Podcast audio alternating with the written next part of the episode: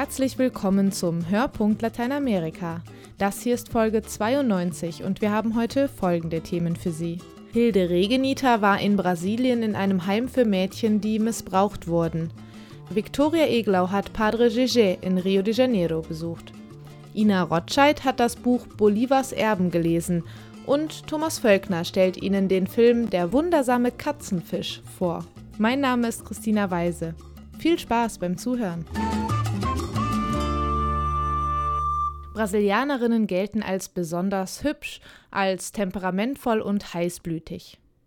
An solchen nationalen Klischees kann manchmal tatsächlich etwas dran sein. Und speziell diese Klischees können ja einfach ganz nett gemeint sein.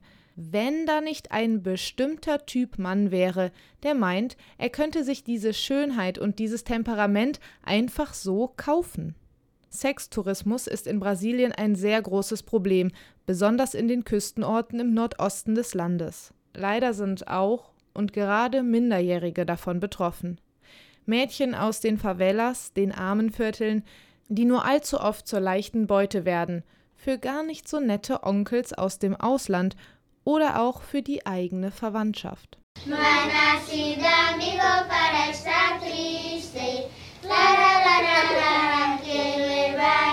wir sind nicht geboren, um traurig zu sein, so singen sie. Dabei haben diese Mädchen wirklich schlimme Erfahrungen gemacht. Als Opfer sexueller Gewalt, missbraucht vom eigenen Vater oder Stiefvater, vom Onkel oder großen Bruder. Ihre Geschichten ähneln sich alle. Hier ist die von Vittoria. Meine Mutter ist drogenabhängig. Da konnte ich nicht viel machen. Das war schlimm. Jetzt bin ich hier. Meine Mutter und meine Großmutter kommen mich alle 14 Tage besuchen. Darüber freue ich mich. Trotz allem, was passiert ist. Was genau passiert ist, das konnte die 15-Jährige hier im Haus Santa Monica endlich jemandem erzählen. Die Psychologin Luisa Aparecida hat ein offenes Ohr für sie. Vitorias Mutter war mehrfach im Gefängnis wegen Drogenhandels und Drogenkonsum. Sie hat ihre Kinder ständig geschlagen. Vitoria musste unter ganz brutalen Umständen leben. Am Ende war sie mehr draußen auf der Straße als zu Hause. Und war dort den sexuellen Übergriffen Erwachsener ausgeliefert. Vitorias anschließende Odyssee durch verschiedene Heime hat hier endlich ein Ende gefunden. Hier im Haus für Missbrauchsopfer, das die Augustiner im Jahr 2007 in Fortaleza aufgemacht haben. Luisa Aparecida arbeitet mit jedem Mädchen einzeln und bietet außerdem Gruppentherapie an. Individual no parquinho. Ich habe kein Behandlungszimmer. Ich gehe mit ihnen an schöne Orte, auf den Spielplatz, in den Garten. Ich will ihnen einfach zeigen, wie gut das Leben sein kann und wie leicht. Das haben viele von ihnen noch nie erlebt. Die meisten Mädchen, die in Santa Monica ankommen, sind erst einmal sehr verschlossen, erzählt die Therapeutin. Sie sind traumatisiert, verletzt an Leib und Seele. Und das versuche ich im Alltag aufzufangen, indem ich einfach für sie da bin und ihnen zeige, dass es ganz normale körperliche Zuneigung gibt, ohne Hintergedanken, damit sie all das Schlimme loslassen können und gleichzeitig lernen, auch wieder Nähe zu anderen Menschen zuzulassen. Wer Vittoria, Deuse Maria, Liani und all die anderen Mädchen in Santa Monica trifft, erlebt quirlige, aufgeschlossene und fröhliche Teenagerinnen ein erstaunlicher Erfolg. Und nur deshalb möglich, weil es hier sehr viel familiärer zugeht als in staatlichen Heimen, meint die Psychologin. Ich lebe hier mit ihnen. Ich kenne sie nicht nur aus den Therapiestunden, sondern aus dem Alltag. Ich höre, was sie für Fragen stellen. Ich bin einfach ganz nah an ihnen dran. Das hilft natürlich, damit sie überhaupt eine Idee davon bekommen, wie könnte eine Mutter sein, was sind vertrauensvolle Bezugspersonen. Zu diesen Vertrauenspersonen gehören in Santa Monica auch Männer, die Augustinerpatres und die Seminaristen. Das ist in Luisas Augen besonders wichtig.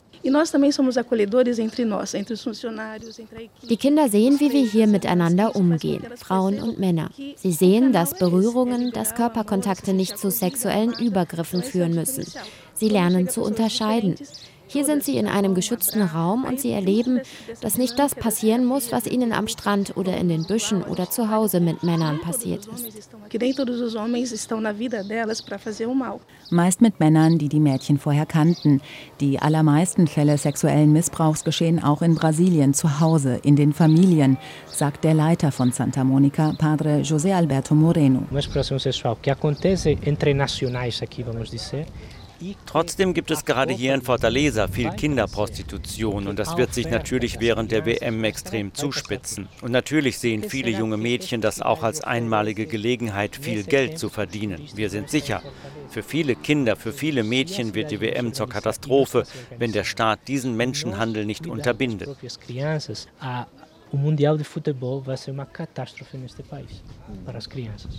Und dass die Regierung sexuellem Missbrauch während der WM effektiv vorbeugen konnte, das ist leider nicht besonders wahrscheinlich. Sie hat zwar Aufklärungsbroschüren verteilt und die Polizeipräsenz verstärkt, aber wenn zum Beispiel ein Tourist am Strand mit einer 13-Jährigen aufgegriffen wird, dann müsste man ihn schon in flagranti erwischt haben oder das Mädchen müsste ihn anzeigen. Beides ziemlich unwahrscheinlich. Hilde Regenita hat in Fortaleza Menschen getroffen, die missbrauchten Mädchen wieder zurück ins Leben helfen wollen.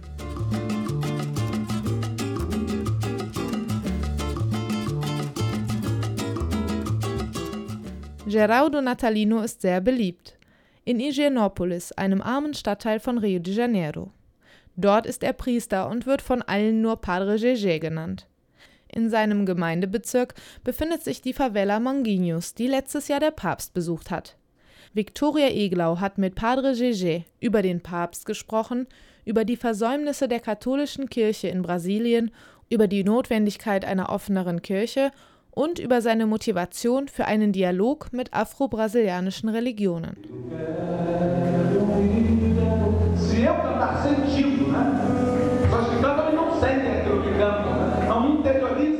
Santa Bernadette, eine katholische Gemeinde in Higienópolis, einem armen Stadtteil der brasilianischen Metropole Rio de Janeiro.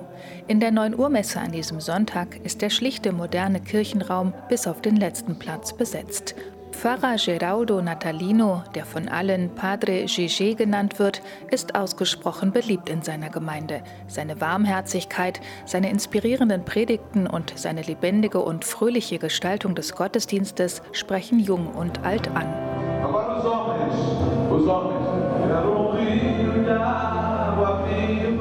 der Katholizismus ist in Brasilien nach wie vor die dominierende Religion. Doch längst nicht alle Priester können sich über so gut besuchte Kirchen freuen wie Padre Gigi. Im Gegenteil, die katholische Kirche des südamerikanischen Landes hat in den letzten 100 Jahren stetig an Gläubigen verloren. Waren Anfang des 20. Jahrhunderts noch 99 Prozent der Brasilianer katholisch, sank die Zahl bis 1980 auf 89 Prozent und 2010 identifizierten sich nur noch 65 Prozent als Katholiken. Der besonders drastische Schwund in den vergangenen Jahrzehnten ging einher mit einem Anwachsen anderer Religionen, an erster Stelle der Pfingstkirchen.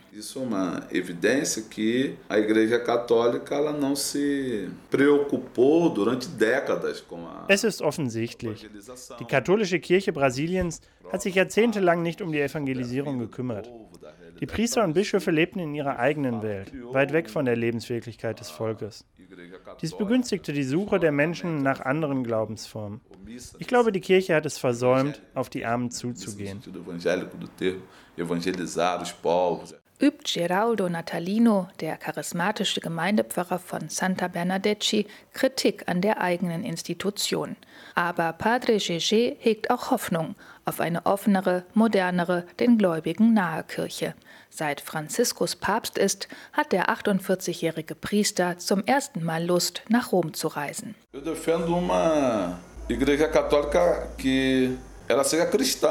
Ich setze mich für eine katholische Kirche ein, die sich verhält wie Christus selbst. Radikal offen gegenüber dem anderen, dem Nächsten.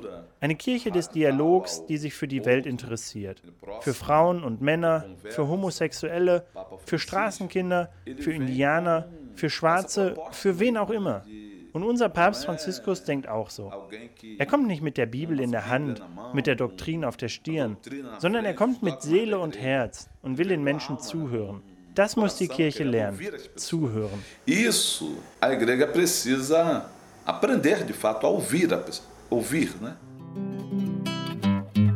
Por água no feijão, o evangelho caseiro ensinado em família, repartir peixe e pão, multiplicar a alegria. Zum Gemeindebezirk von Santa Bernadette gehört auch die Favela Manguinhos, die der Papst vor einem Jahr während des Weltjugendtreffens besuchte. Padre Gégé war dabei, als Franziskus die Solidarität seiner Gastgeber lobte und eine brasilianische Redensart zitierte. Man kann immer noch etwas mehr Wasser in die Bohnen schütten. Mit anderen Worten, das Essen reicht für alle, die Hunger haben. Begeistert von den Worten des Papstes schrieb der Priester ein Lied im Samba-Rhythmus mit dem Titel Agua no Feixau, Wasser in den Bohnen. Und beim diesjährigen Karneval von Rio stellte Padre Gégé in seiner Gemeinde eine Karnevalstruppe gleichen Namens auf die Beine.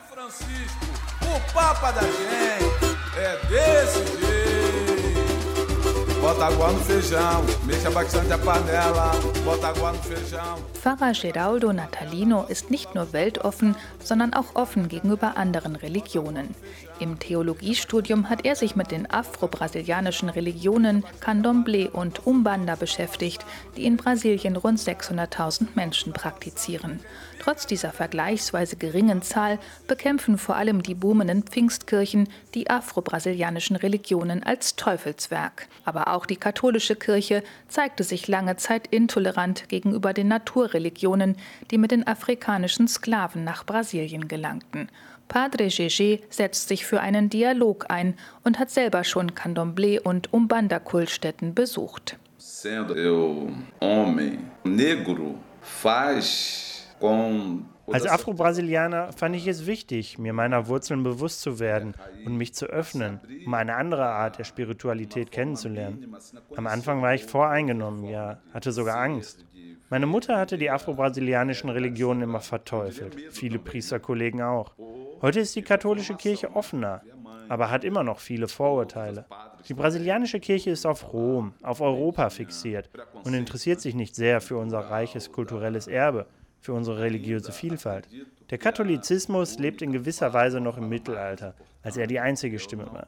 Ich habe den Eindruck, die Kirche hat noch nicht bemerkt, dass sich die Welt verändert hat und dass sie heute nicht mehr die einzige Stimme ist.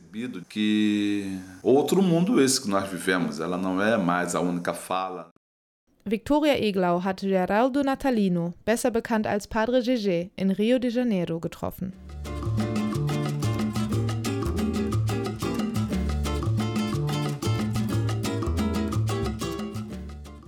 Wenn sich deutsche Medien oder Publikationen mit politischen Entwicklungen in Lateinamerika beschäftigen, wird früher oder später ganz sicher der Begriff Linksruck bemüht. Tatsächlich ist es so, dass in den vergangenen Jahren in immer mehr Ländern des Kontinents Politiker und Parteien des linken Spektrums an die Macht gekommen sind. Die reichen jedoch von sozialistischen Modellen eines Evo Morales in Bolivien bis hin zu einer relativ wirtschaftsfreundlichen Ausprägung in Brasilien. Eine Differenzierung wird dabei selten vorgenommen, und bislang fehlte es auch in der deutschen Literatur an einem monographischen Gesamtüberblick über diesen kontinentalen Linkstrend.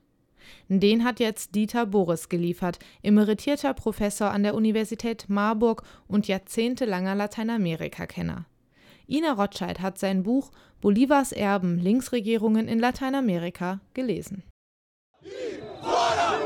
Monatelang gingen in Brasilien die Menschen auf die Straße. Sie protestierten gegen Korruption und Misswirtschaft, die im Zuge der WM einmal mehr offenbar geworden waren.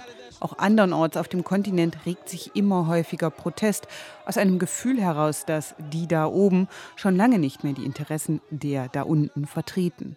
Das Volk hat sich emanzipiert. Das ist eine der Thesen des Buches Bolivars Erben von Dieter Boris. Dass die Betroffenen aus den unteren Schichten, die Armen, die Stimmlosen, die Marginalisierten, sich heute mit einem anderen Selbstbewusstsein und einer gewissen Würde ausgestattet sehen und sie in viel höherem Maße als je zuvor in der Lage sind, als eigenständige politische Subjekte zu handeln.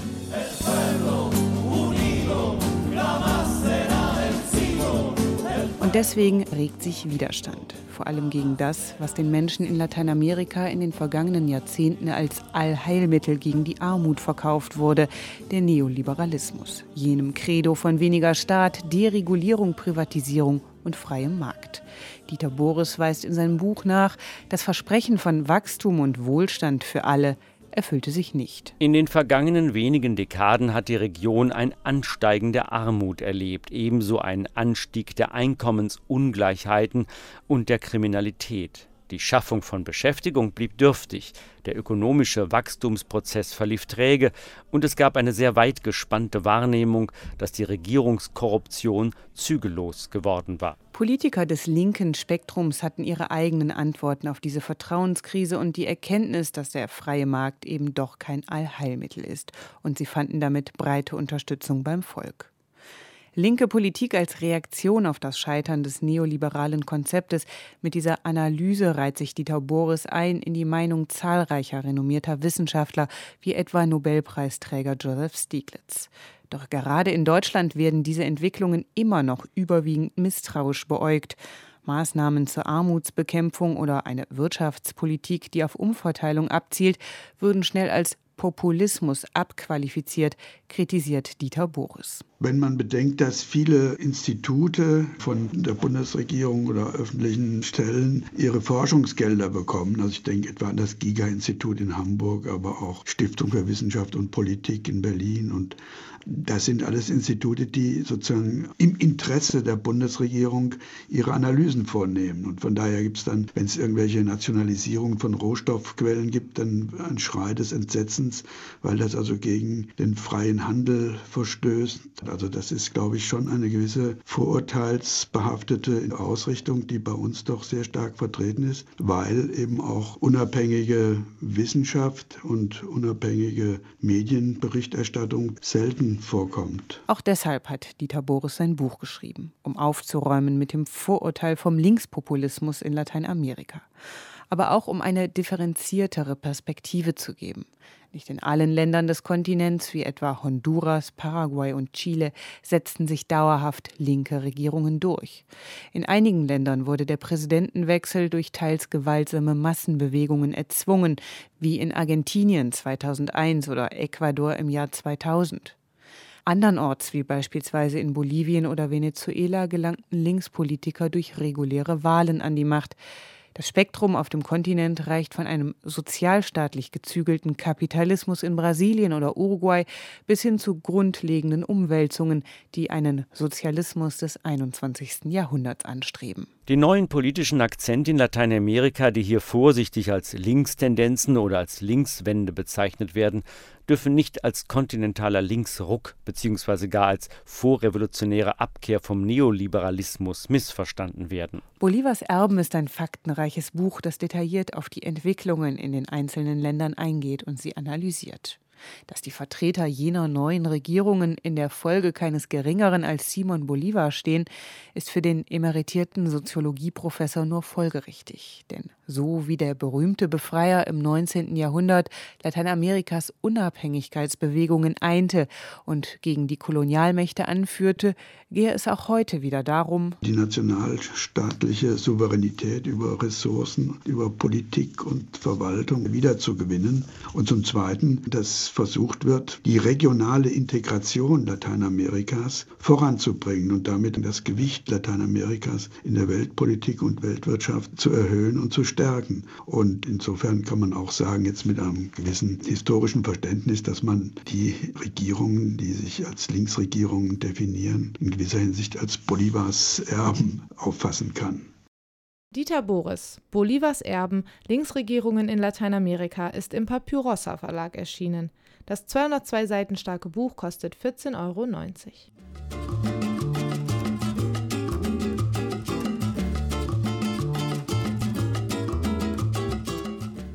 Der mexikanische Kinofilm Los Insolitos Peces Gato, auf Deutsch Der wundersame Katzenfisch, erzählt eine traurige und gleichzeitig lebensbejahende Geschichte, die zudem auf dem Leben der Filmregisseurin beruht. Jetzt kommt der Film, der auf diversen Festivals Furore gemacht hat, in unsere Kinos. Mein Kollege Thomas Völkner hat ihn bereits gesehen. Claudia liegt im überfüllten Krankenhaus und wartet auf die Blinddarmoperation. Die 22-Jährige aus Guadalajara ist ohne Begleitung zur Notaufnahme gekommen. Besuch erwartet sie keinen und das scheint ihr auch ganz recht zu sein. Allerdings muss sie sich mit der Patientin in der benachbarten Koje des Gemeinschaftsraums und vor allem mit deren Kindern arrangieren, die laut plappern, sich streiten und essen. Martha heißt die Frau, die mit der maulfaulen Claudia irgendwann einen Gesprächsfaden aufnimmt. La apéndice no sirve para nada.